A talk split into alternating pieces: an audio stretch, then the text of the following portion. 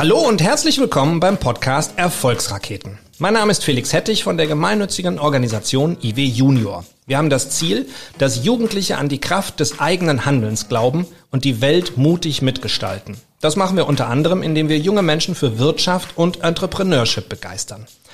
Mein heutiger Gast ist Stefan Hankammer. Stefan ist Professor für nachhaltige Unternehmensführung und Entrepreneurship an der Alanus Hochschule für Kunst und Gesellschaft in Alfter, das ist bei Bonn. Er ist dort auch Prodekan des Fachbereichs Wirtschaft. Er promovierte zum Thema der kollaborativen Wertschöpfung aus Perspektive der Nachhaltigkeit und ist Co-Gründer und wissenschaftlicher Leiter des Instituts für regeneratives Wirtschaften. Er forscht zu zukunftsfähigen Geschäftsmodellen und ist daher Experte für Sustainable Entrepreneurship, also nachhaltiges Unternehmertum. Stefan, ich freue mich wahnsinnig, dass du da bist. Herzlich willkommen. Herzlichen Dank, ich freue mich auch da zu sein. Ja. Wir haben gerade, wir sitzen bei uns hier ähm, in der IW Junior, haben eben gerade schon einen kleinen Rundgang gemacht und ich habe dir ein paar äh, Produkte, so typische Produkte von unseren Schülerfirmen gezeigt. Ja, Entrepreneurship ist ja genau unser Thema.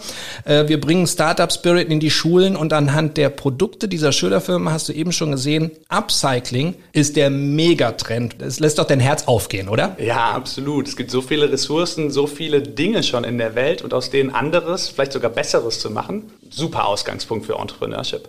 Jetzt ist natürlich Nachhaltigkeit, nachhaltige Unternehmensführung immens wichtig und das müsste mittlerweile jeder so mitbekommen haben. Fridays for Future hat uns natürlich jetzt seit Jahren auch auf diesen Trigger gebracht. Wie wurde denn deine Begeisterung für das Thema Nachhaltigkeit, Sustainability damals geweckt? Wie ging das los?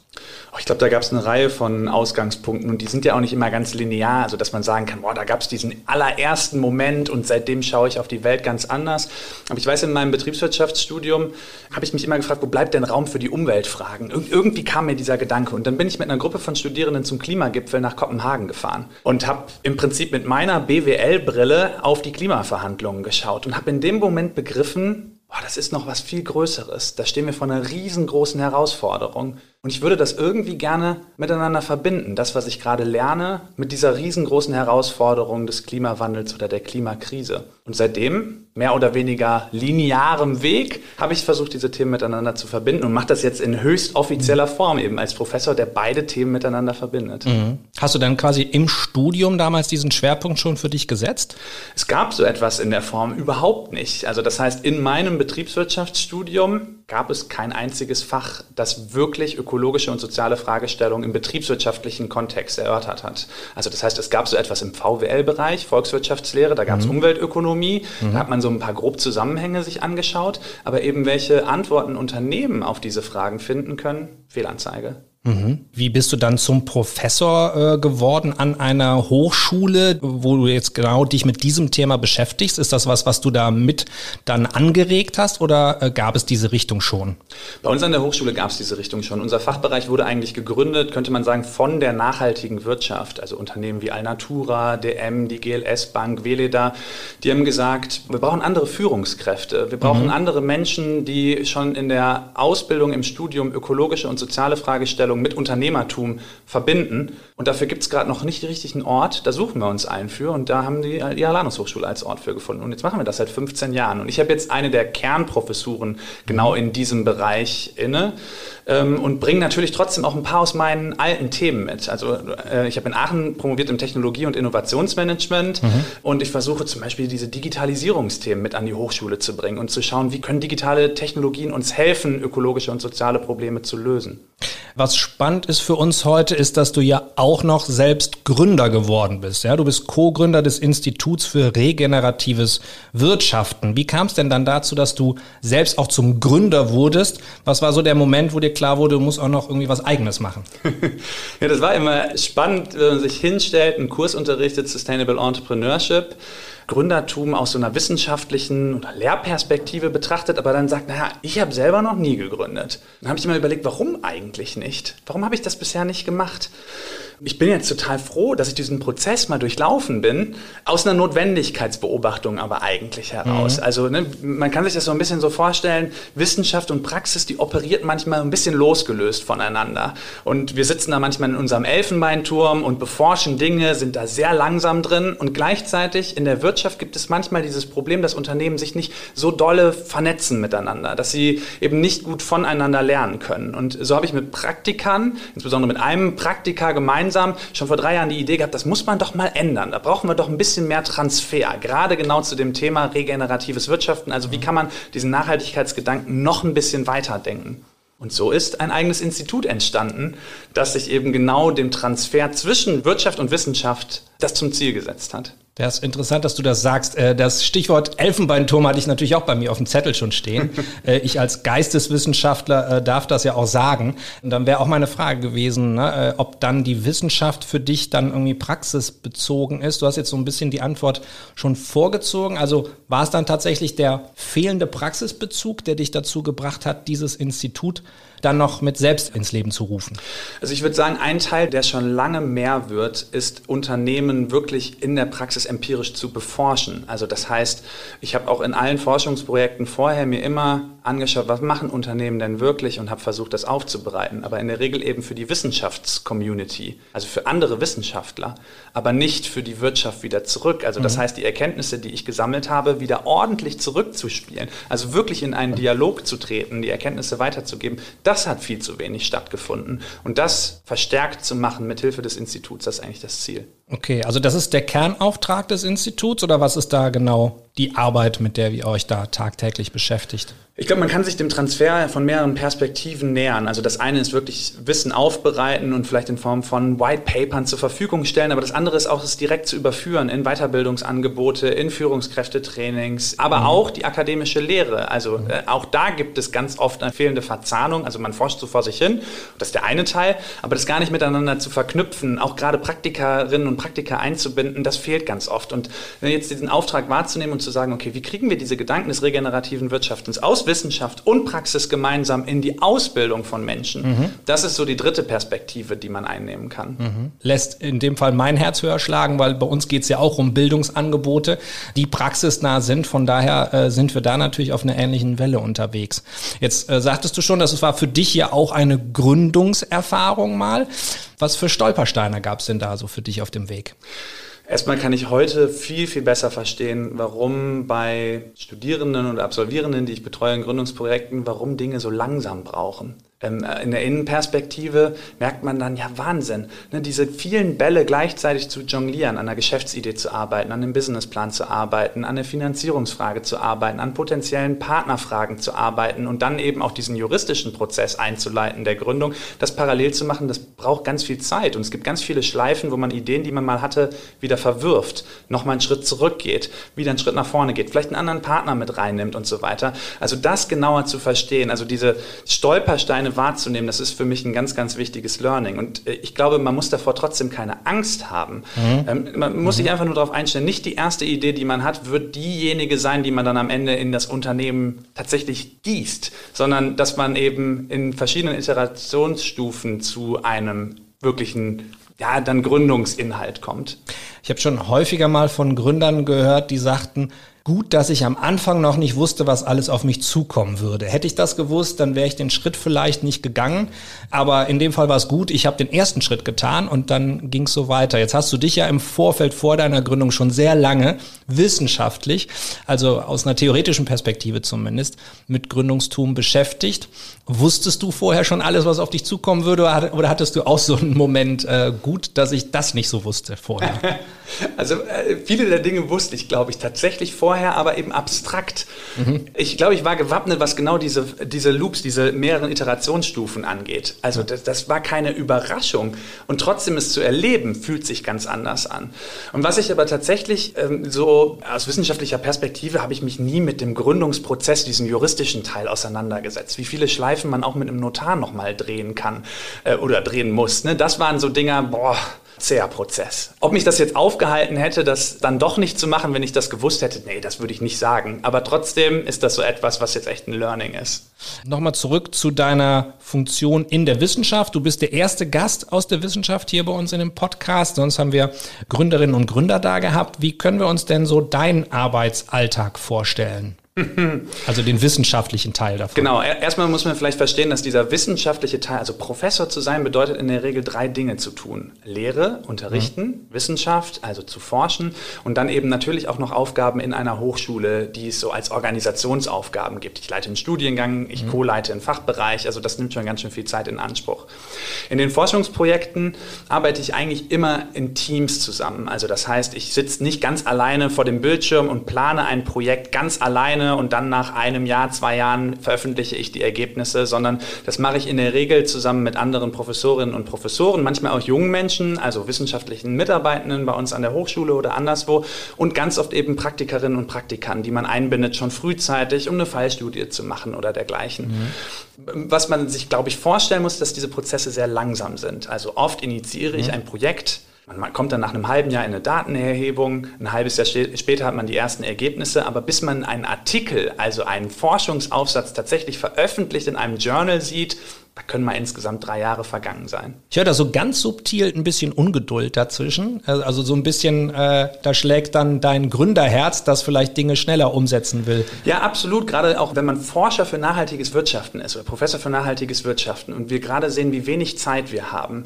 wie, wie wirklich die Uhr tickt, was die Klimakrise, was viele andere der Herausforderungen angeht. Und dann drei Jahre Zeit nehmen, um eine Erkenntnis in die Welt zu tragen, da spüre ich eine unglaubliche Ungeduld. Und deswegen ist es, glaube ich, auch ganz wichtig, frühzeitiger die Erkenntnisse zu teilen, in anderen Formaten, eben in Weiterbildung, mhm. direkt eben das Wissen teilen. Das muss dafür nicht final veröffentlicht sein in einem solchen Aufsatz. Ähm, und, und ja, vielleicht ist es die Unruhe von jemandem, der ansonsten auch die andere Welt jetzt zunehmend besser kennt, eben mhm. zu sehen, dass da in einem Unternehmen viele Dinge viel, viel, viel schneller gehen. Man einfach mal macht, an den Markt herantritt, ein Produkt auf den Markt bringt und so weiter. Davon können wir uns vielleicht eine Scheibe abschneiden in der Wissenschaft. Wenn du jetzt die Verbindung, die Verknüpfung zwischen Unternehmertum, Entrepreneurship und nachhaltigen Ansätzen nimmst, was sind da so die Kernaussagen, die Kernergebnisse, mit denen ihr rausgeht? Also nachhaltiges Unternehmertum bedeutet im Kern, dass man zunächst diesen Entrepreneurship-Prozess beginnt mit dem Finden eines Problems, eines, einer sozialen oder ökologischen Herausforderung, die es gibt. Mhm. Wir nennen das in der Forschung eine Outside-In-Perspektive. Also ich schaue erst nach außen, was für ein Problem ich lösen kann und überlege dann innen, wie ich mein Unternehmen so aufstellen kann, wie ich mein Geschäftsmodell so entwickeln kann, dass ich dieses Problem lösen kann. Das ist der Kern von Sustainable Entrepreneurship. Also nicht, ich gründe mein Unternehmen mit einer ganz betriebswirtschaftlichen Fragestellung zunächst und dann am Ende denke ich so, ah, wo könnte ich denn vielleicht noch irgendwie so ein bisschen was im, im Nachhaltigkeitssinne machen? Mhm. Dann wäre es kein Sustainable Entrepreneurship im Kern.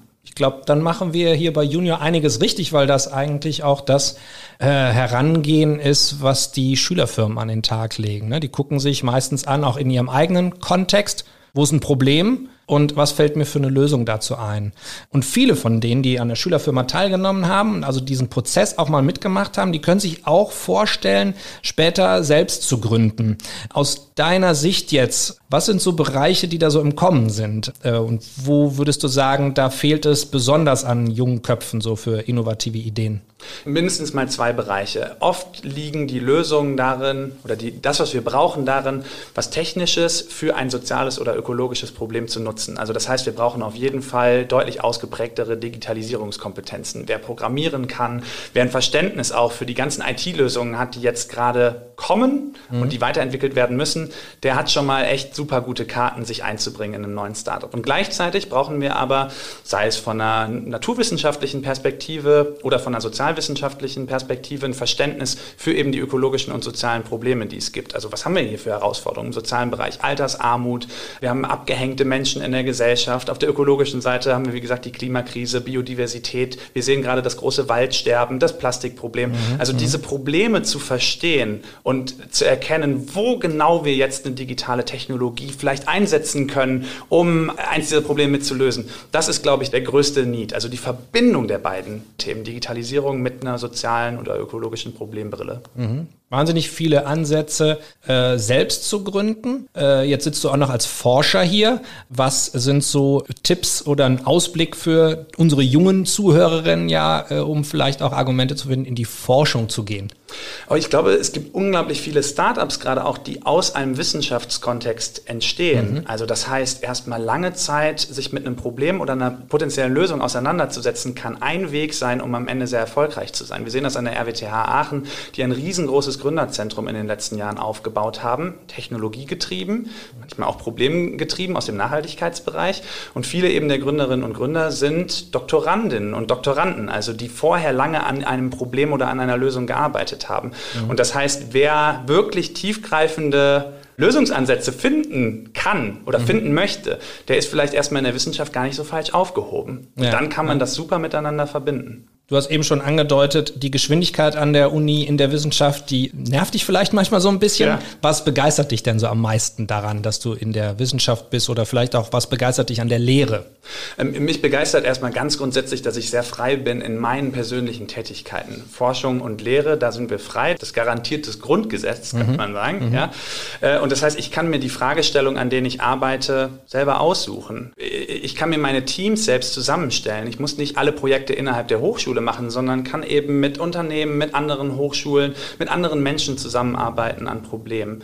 Und ich kann in der Lehre, gerade jetzt bei dem Thema nachhaltiges Unternehmertum, dazu beitragen, irgendwie als Multiplikator zu wirken. Also mein eigenes Wirken nochmal verbreiten, dadurch, dass ich Menschen Hilfestellungen gebe, inspiriert zu werden, an Problemlösungen oder an Problemstellungen mitzuwirken und ähm, Unternehmen zum Teil einer Lösung zu machen, nicht zum Teil eines Problems. Klingt wahnsinnig vielseitig, ja, wahnsinnig spannend. Du hast natürlich jetzt dadurch einen ziemlich guten Überblick über das Bildungssystem, zumindest äh, das Universitäre. Wir richten uns mit unseren Angeboten vermehrt an Schülerinnen und Schüler. Aus deiner Sicht, wenn es was gäbe, was du gerne am deutschen Bildungssystem ändern würdest, muss nicht unbedingt auf Uni bezogen sein, gerne auch auf die Schule. Was würde dir da einfallen? Ich habe ja zumindest mit sehr jungen Menschen auch zu tun, wenn äh, neue Studierende bei uns an die Hochschule kommen, dann haben die drei Monate vorher, vier Monate vorher ihr Abitur gemacht. Mhm. Und wenn wir dann ansetzen und ich einen Kurs habe wie Einführung ins nachhaltige Wirtschaften oder dergleichen, stelle ich manchmal fest, dass es jungen Menschen gar nicht so einfach fällt, vernetzt zu denken zwischen verschiedenen Fachdisziplinen, zwischen verschiedenen Fächern.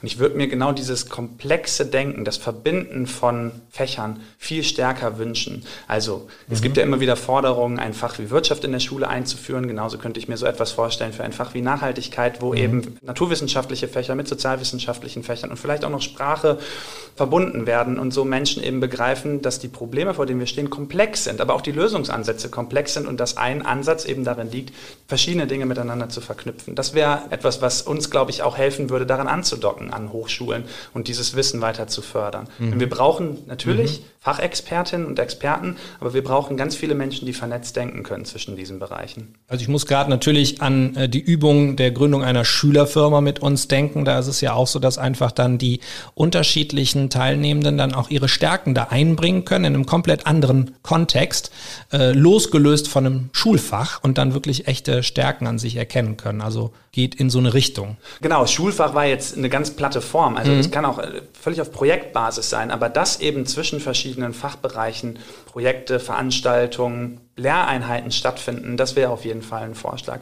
Und ich sehe das auch bei unseren Gründungen an der Hochschule. Es sind oft Menschen aus verschiedenen Fachbereichen, die sich zusammentun. Architektur und Wirtschaft, Kunst und Wirtschaft. Also Menschen, die sehr unterschiedliches Wissen mitbringen mhm. und dann gemeinsam verschmelzen. Und sowas schon in der Schule zu lernen, in solchen Projekten, super, unbedingt machen.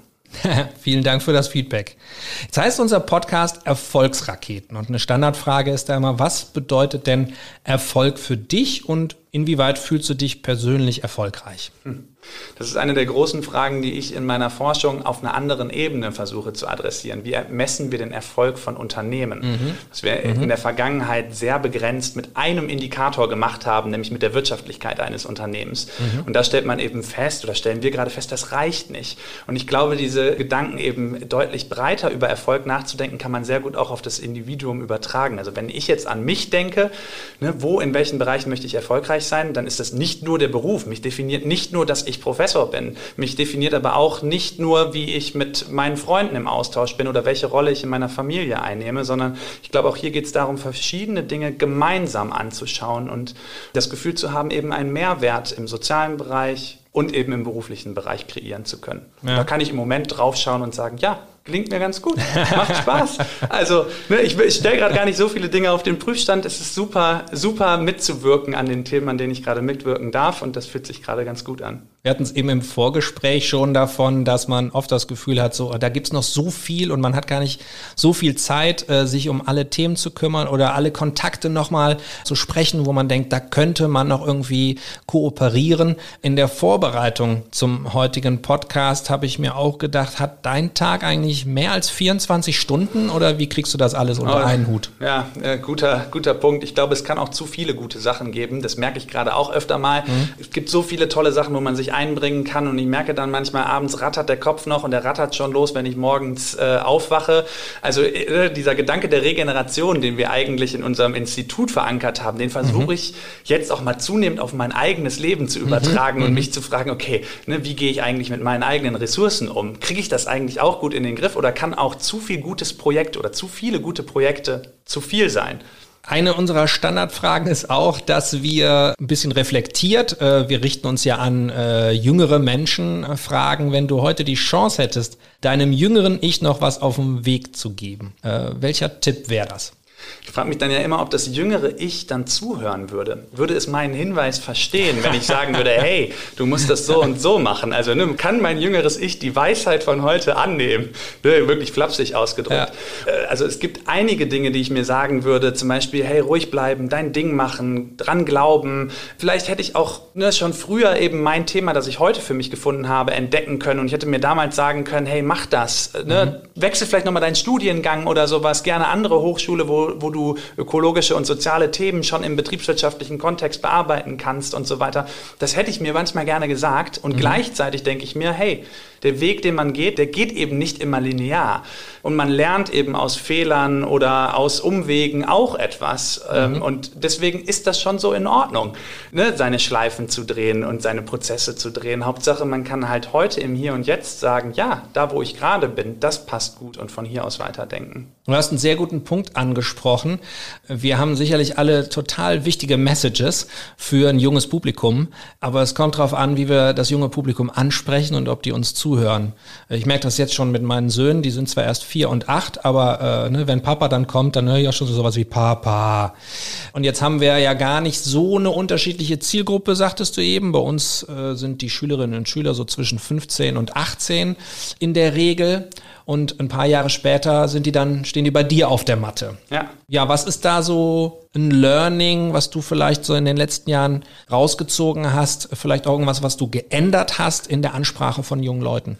Ja, ich glaube, zuhören, den Kontext verstehen. Also ich versuche mich zunehmend nicht eben als Sender zu verstehen, sondern in meiner Rolle als Lehrender, als jemand, der unterstützt dabei, dass eben Menschen selber lernen.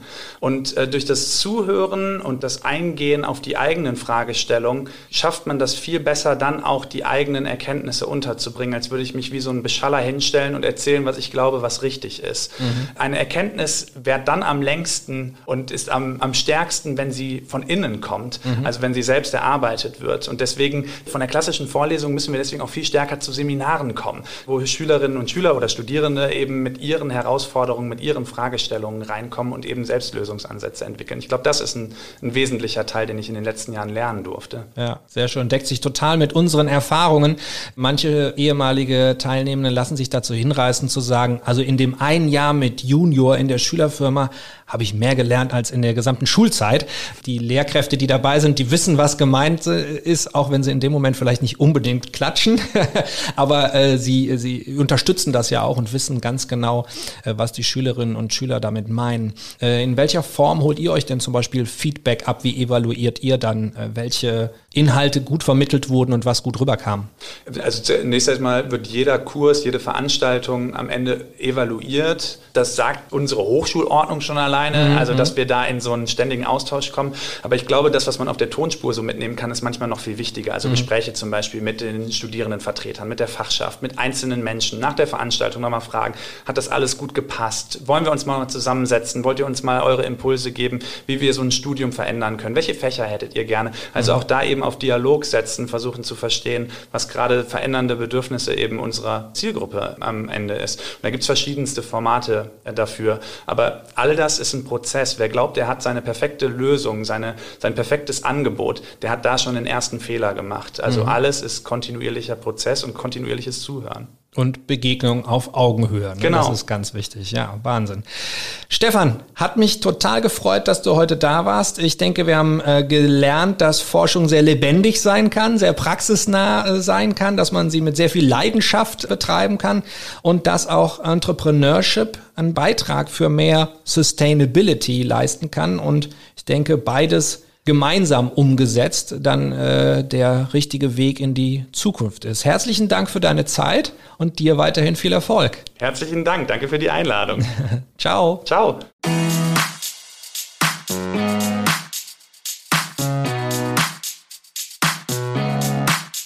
Das war der Erfolgsraketen-Podcast.